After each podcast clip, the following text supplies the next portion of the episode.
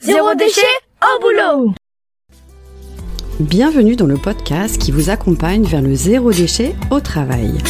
Vous êtes sensible à prendre soin de la planète, œuvrer pour diminuer les déchets à la maison, mais au travail, c'est le désastre. Gâchis de papier, d'emballage, indifférence des collègues, vous vous sentez démuni face à l'ampleur de la tâche. Alors, bonne nouvelle, ce podcast s'adresse à tous ceux qui souhaitent avancer de manière positive et concrète dans une démarche de diminution des déchets en entreprise. À travers ce podcast, vous allez découvrir des exemples inspirants d'individus qui font bouger les lignes au travail, des outils concrets pour réfléchir à la démarche et même partir à la rencontre de structures qui peuvent vous aider. Allez, place au sujet du jour. Donc, bienvenue pour ce nouveau podcast. Je suis ravie de faire découvrir aux auditeurs une façon concrète de gérer les déchets en entreprise par une illustration autour de l'économie circulaire. Je suis ravie d'accueillir aujourd'hui Espérance Fenzi. Bonjour et bienvenue à vous. Bonjour Sophie. Donc Espérance, vous êtes fondateur et dirigeant de l'entreprise Westeriol. Ancien ingénieur de bâtiment, c'est au fil de vos expériences professionnelles que vous constatez la masse de déchets jetés. Alors, vous avez un rêve. Éviter qu'un maximum de déchets ne partent en décharge. En 2015, vous créez votre entreprise Westeriol qui a pour objet de recycler en objet du quotidien des matières destinées à être jetées. Dans votre laboratoire, vous avez créé une matière inédite, le Westeriol, qui allie waste, le déchet, avec le matériel. Un exemple phare, en 2019, vous avez récupéré 4 tonnes de coquilles de moule issues de la braderie de Lille pour les transformer en carrelage. Votre initiative entrepreneuriale vous mène à transformer des gisements de déchets. C'est ce que nous allons découvrir au fil de notre échange. Alors, Espérance, est-ce que vous avez des éléments à ajouter à ma présentation? Oui, des, précisions, notamment sur les volumes et sur, sur mon rêve, ma révolte. Euh, en fait, aujourd'hui, dans la déconstruction, ou en tout cas, ce qui rentre dans la décharge vient pour les trois quarts de la déconstruction. 72% des déchets qui y vont en décharge provient de la déconstruction. Et c'est pour ça que ma révolte et mon rêve s'est tourné vers, vers ce milieu, vers ce secteur qui, dans lequel je, je travaillais. Et, Donc le bâtiment. Le bâtiment, tout à fait. Le BTP de manière générale. Et alors que ce sont des matériaux qui, sont, qui ont encore un fort potentiel. Il n'y a pas de raison, un caillou, il est transformé en béton, mais et le béton a encore plein de choses à, à exprimer, plein de choses à, à plein de caractéristiques mécaniques à, à, fournir. Donc c'est ce que vous faites, vous transformez finalement une majorité des déchets du bâtiment en autre chose. Tout à fait. D'accord. Euh, finalement, quelle est l'histoire de, de, votre entreprise? Qu'est-ce qui vous a amené à créer votre activité, son cheminement, son histoire aujourd'hui? Alors, euh, ça fait déjà cinq ans, ça va, ça va, ça va vite. On a commencé par de l'expérimentation, ou j'ai commencé par de l'expérimentation des matières. Donc, bien sûr, les bétons, la brique, la pierre bleue. Et puis, euh, ça s'est étoffé avec euh, du marc de café, avec euh, de la coquille de moule, de la coquille d'huître. Donc, il y a une première phase d'exploration sur la matière. Il y a une deuxième phase d'exploration sur tout ce qui est objet, faire du carrelage, faire des objets, faire du mobilier, faire du mobilier extérieur, enfin, différentes géométries, parfois plaques, parfois des géométries en plaques, parfois de, des géométries 3D comme comme des vases. Euh, ça, c'est une deuxième phase. Et puis, en 2021, il y a eu la phase d'industrialisation où on a augmenté les volumes. On est passé de 100 à 200 kilos de matière recyclée tous les jours à 2 tonnes grâce, euh, grâce à une commercialisation dans une, grande dans, une, dans une grande surface de bricolage. Et puis là, on est dans une phase où euh, on vient de clôturer une levée de fonds pour nous permettre d'acheter des machines et d'aller vers l'automatisation. On a aujourd'hui un process assez laborieux et très manuel, et on, et on va aller chercher de la performance grâce à l'automatisation. D'accord, donc votre objectif, c'est augmenter les volumes finalement Ou que ce soit moins laborieux à, court terme, mhm. et, et, tout en augmentant les volumes. Et puis après, il y a une autre phase après qui est la phase d'essaimage, euh, puisque le but, c'est d'être, de, de, transformer les déchets au plus près des gisements. Euh, et donc, c'est d'aller créer des, des, des, unités euh, un peu partout en France au plus près des gisements, puisque notre métier est de prendre un déchet et d'en faire une matière exploitable. D'accord. Et vous pouvez nous donner des exemples de, déchets euh, que vous avez eu l'occasion de récupérer et vous les avez transformés en quoi? Alors, bah alors là, pour être très d'actualité, le Roland Garros a démarré. vous y trouverez des, des coffrets de la marque Lavazza qui ont été faits en marre de café Lavazza et de la terre battue de Roland Garros. Euh, vous trouverez nos pages japonais dans toutes les grandes surfaces de, bricolage et de jardinerie, type Laurent Merlin, Jardiland, gamme vert. Euh, vous retrouverez aussi des, des porte-savons en pare-brise chez Laurent Merlin. On a aujourd'hui plein de choses chez différents clients. Notre mission est d'accompagner les industriels à produire durablement. Nous, notre savoir-faire, c'est de prendre un déchet et de le rendre exploitable.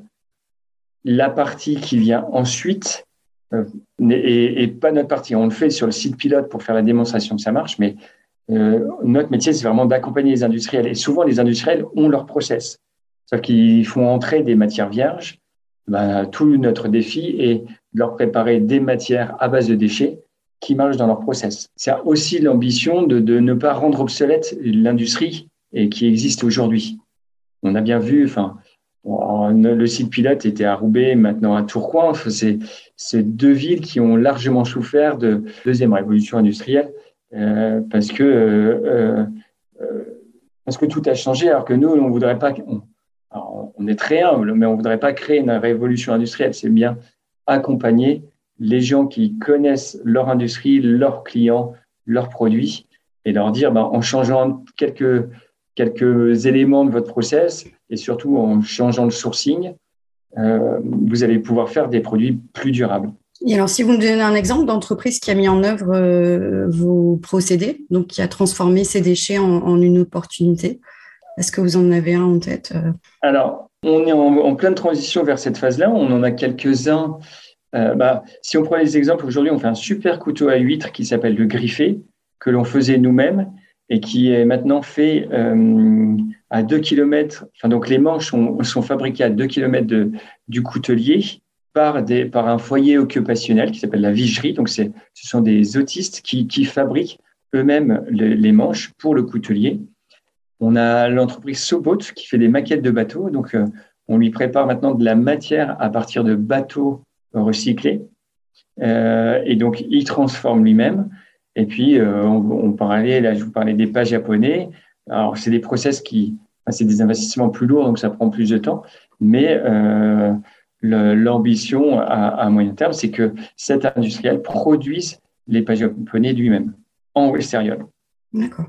Finalement, c'est vraiment un, métier d'avenir que vous êtes en train de créer, euh, je trouve, enfin, parce que les ressources fossiles sont limitées et donc euh, bah, on va devoir se retourner vers le déchet. Donc finalement, vous êtes déjà avant-gardiste peut-être dans, dans ce que sera euh, peut-être la consommation de demain. Bah, c'est notre conviction. c'est notre conviction. après, ça sert à rien d'être le premier, il faut être le meilleur. et donc c'est pour ça que on fait des investissements pour gagner en performance euh, et d'être encore plus compétitif, tant techniquement que, euh, que financièrement. Et comment faites-vous pour trouver euh, vos ressources déchets? Est-ce que c'est des entreprises qui viennent faire appel à vous? Est-ce que c'est vous qui repérez des mannes de déchets importantes et vous sollicitez, sollicitez les entreprises? Comment ça se passe le, flux finalement? On a, vraiment les deux cas. En fait, nos clients sont il y a deux cas. Il y a, dans tous les cas, notre client est un industriel. Soit c'est un industriel propriétaire d'un déchet qui nous sollicite pour redonner vie à ce déchet, voir ce qu'il peut faire, euh, quelles sont les autres méthodes pour euh, revaloriser son déchet, et plutôt que le mettre à la décharge. Ou alors, euh, ce sont des industriels qui ont une démarche durable et qui disent on voudrait créer une gamme en Westériol, donc à minima 75% de matière recyclée dedans. Voilà les deux cas. Dans le premier cas, bah, le gisement vient avec le client. Et dans le deuxième cas, on travaille avec, euh, avec lui sur quelle est la gamme, quelle est la valeur euh, ajoutée qu'il veut mettre dans la gamme, quelle histoire il veut raconter autour de cette gamme. Et, dans ces cas-là, c'est nous qui allons euh, identifier des gisements qui sont porteurs de, de, ces sujets-là. on est très riche en déchets. Aujourd'hui, un Français, en moyenne, produit 14 tonnes de déchets tous les ans. Donc, c'est pas lui, c'est à décorréler de, des ordures ménagères qu'on a à la maison. Ça, c'est à peu près 350 tonnes quand on ne fait pas la démarche zéro déchet. L'écart entre les deux, c'est l'industrie. Donc, c'est bien ce qui rentre en décharge divisé par le nombre de Français. Donc, 14 tonnes, c'est pharaonique et c'est tous les ans.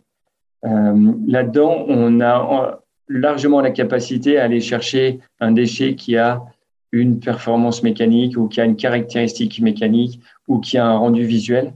On, a encore un panel très large de, déchets. C'est intéressant. J'ai l'impression, donc vous disiez tout à l'heure que vous avez envie de d'essaimer, de, proposer euh, le plus local possible euh, le lien entre le déchet et euh, l'utilisateur du Westeriol. Est-ce que vous pensez que c'est quelque chose qui est évident aujourd'hui, l'idée d'aller vers du local, vers du français c'est quelque chose que vous ressentez ou voilà, enfin d'après les études que vous faites en ce moment pour faire évoluer votre entreprise, c'est une logique aujourd'hui d'aller vers du local et vers, euh, vers du français Alors nous, on est totalement convaincus. Enfin, c'est intrinsèque à, à. Et notamment parce que qui dit local dit euh, euh, mettre en lumière le territoire et enfin, raconter une jolie histoire. Vous avez cité l'exemple de la coquille de moule à Braderie d'Île, qu'on a fait en, donc en 2018 et en 2019 et qu'on va refaire cette année. Euh, donc on est on est ravi. Le, le, Covid n'aura pas eu, euh, aura juste fait faire une pause. Mais en tout cas, les gens sont très intéressés par les produits en coquille de moule à Braderie Lille parce que on a la chance, c'est joli, mais le rendu, il, est il est donné par la matière. On n'a pas on pas la main sur le sur le, sur l'esthétique, mais c'est surtout qui est chargé de sens. Les gens, quand ils voient leur peau à bougie en, en, coquille de moule à braderie Lille, il y a un petit clin d'œil qui se fait sur la fête qu'ils font pendant ce week-end-là, ou, je ne sais pas ce que ça réveille. En général, c'est la fête, mais, euh, en tout cas, chacun y met son imaginaire. Et ça, c'est possible. C'est possible si on utilise des matières locales. Le, plastique est une matière qui est techniquement euh, imbattable. Il faut dire ce qui est. C'est une super matière. Il est beaucoup plus compliqué de raconter une histoire euh, avec un élément en plastique. Vous pouvez prendre un stylo bic, vous pouvez prendre premier objet en plastique qui est autour de vous, c'est beaucoup plus compliqué. Ça, alors après, la difficulté, je vous ai parlé de performance, mais aussi de performance euh, financière, enfin d'être de, compétitif. Il y a un juste milieu qu'on est en train d'éprouver euh, en ce moment et on, se donne un an, un an et demi pour l'éprouver, c'est que, euh, bah oui, on a face à nous des produits qui viennent de l'autre bout de la planète, faits par des industries euh, avec des usines de plusieurs hectares ou peut-être même plusieurs dizaines d'hectares. C'est pas forcément simple. On peut pas euh, prendre le local et, la jolie histoire euh, et, euh, être dans les mêmes conditions de production qu'un gros industriel. D'où l'intérêt de s'appuyer sur sur les industriels en place. Mais, donc aujourd'hui, il y a, y a une une difficulté à, marier ces deux, ces deux mélanges, euh, enfin ces deux, ces deux sujets-là. Si on se met à la place d'une entreprise euh, qui a un gisement de déchets, quel serait l'avantage, de, les bénéfices finalement de, de venir vous voir? Quel serait l'intérêt de, de, faire cette démarche-là? C'est vraiment une démarche durable. Le durable, c'est de l'écologique. Donc se dire que les déchets ne partent pas à la décharge, qu'on arrête, ou en tout cas on ne contribue plus ou moins à faire un trou pour le remplir avec nos déchets. Ça, c'est le, bénéfice euh, euh, écologique. Il y, a, un bénéfice économique, c'est que finalement, ben, on allège une charge parce qu'on ne paye plus la mise en décharge. Alors, il y a, d'autres choses à, financer, comme un programme de recherche. Enfin, il y a un équilibre à trouver, mais en tout cas, il y a, quand même euh, un, bénéfice, au moins environnemental, qui est très compliqué à chiffrer en euros, mais, mais qui, qui est là. Et puis, euh, il, y a une démarche sociétale à avoir, justement, sur une histoire à raconter, sur cette démarche locale, pour dire je revalorise mes, mes déchets. Donc, euh, finalement, je, je, je, je tourne en, cercle fermé et euh, j'arrive à réinjecter mes, mes propres déchets, c'est ce que l'on fait nous-mêmes, ou alors récupérer les déchets d'un autre. donc, euh, c'est vraiment une démarche durable. C'est dans l'air du temps, mais c'est surtout que l'idée, c'est d'arrêter d'épuiser les ressources naturelles, enfin de, d'avoir un, monde avec moins d'impact. Mmh Puis c'est peut-être aussi un potentiel commercial euh, avec la belle histoire qui est racontée, par exemple, comme votre vendeur de couteaux euh, qui utilise les huîtres. Effectivement, c'est un avantage aussi commercial différenciant peut-être pour certaines entreprises de, de, mettre en avant le fait de réutiliser ces déchets dans son processus de production. Tout à fait. Comment rêvez-vous votre entreprise dans cinq ans? Je ne sais pas si on est du domaine du rêve, là, on est du domaine de la stratégie. Euh, donc, dans cinq ans, cinq sites de, de, production de matières premières secondaires, donc cinq sites de, en France qui prendra, qui fera rentrer des déchets d'un côté et qui les transformeront en matière exploitable, en matière première secondaire, pour des industriels euh, à proximité. Euh, voilà ce qu'on, euh, voilà le, le, rêve le rêve de, de Westériol et puis de quand même de continuer à faire des jolis objets comme les coffrets en marbre de café ou des choses qui sont très pointues. Euh, ce sera certainement pas, enfin, ce sera pas notre core business, mais continuer à faire des, des choses un peu folles comme ça. Mmh, c'est tout ce que je vous souhaite. Euh, Est-ce que vous avez une astuce zéro déchet dont vous êtes particulièrement fier que vous avez mis en place dans votre structure? Ouais, en fait, alors non, je voudrais moi sensibiliser. Il y a un sujet, mais qui ne concerne pas ma, ma vie professionnelle, mais c'est vraiment le compostage, parce que je trouve que euh, c'est aujourd'hui vraiment la double peine. C'est que quand on compare, on se dit bah c'est pas grave, on met, on composte pas, on, met nos, nos, déchets verts en ordures ménagères. Je trouve que c'est la double peine parce que soit ça part en décharge et ça fait un lixivia, ça fait un jus il devient un polluant qui est très compliqué, enfin, qui, qui est à traiter. Soit on le met en incinérateur, enfin, ça part en incinération et euh, vous pouvez prendre tous les poireaux que vous voulez, enfin, vous en faites jamais un combustible. Donc, on consomme beaucoup d'énergie à réduire ça en cendres. Donc, il y a un vrai impact alors que on peut en refaire du compost qui redevient une matière euh, exploitable pour, pour, pour l'environnement. Donc voilà, donc je trouve que c'est un sujet qui, qui compte à mon sens, qu'on ne traite pas assez parce que d'un côté, il y a, c'est pas anodin, il y a une vraie charge, il y a un vrai impact pour la planète, et de l'autre côté, il y a un vrai gain et que, euh, et que on devrait tous composter. Et alors, on sait que le compost, c'est moins 30% du poids des poubelles euh, quand on se met à, réaliser le compost. Donc, c'est déjà un geste hyper impactant à la maison et qui est vraiment pas compliqué. Enfin, on peut juste faire, euh, si on si n'a pas les outils, un, tas euh, sur lequel on met, bah, voilà, ses épluchures, des petits morceaux de carton, enfin, plein de choses qui fait qu'on peut réaliser son compost hyper facilement sans que ce soit trop complexe. Donc, je plus sois complètement. un dernier conseil pour des entreprises qui envisagent de diminuer leurs déchets à l'interne? Alors, deux, dans notre démarche, une fois de plus, la première, euh, on peut accompagner, mais c'est pas notre métier, mais c'est la réutilisation. Enfin, c'est regarder euh, la durée de vie des produits, enfin, euh, la fin de vie programmée, enfin, l'obsolescence, enfin, et comment faire pour réutiliser. Mais ça, c'est vraiment c'est du design, et pas tout à fait notre, notre métier.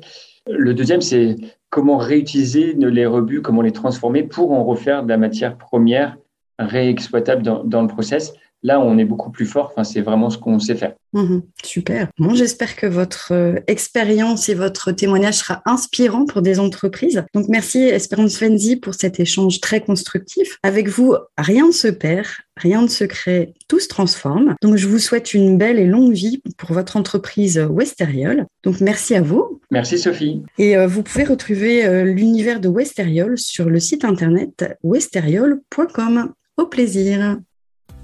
Merci pour votre écoute. Retrouvez un nouvel épisode chaque mardi dès 7h du matin.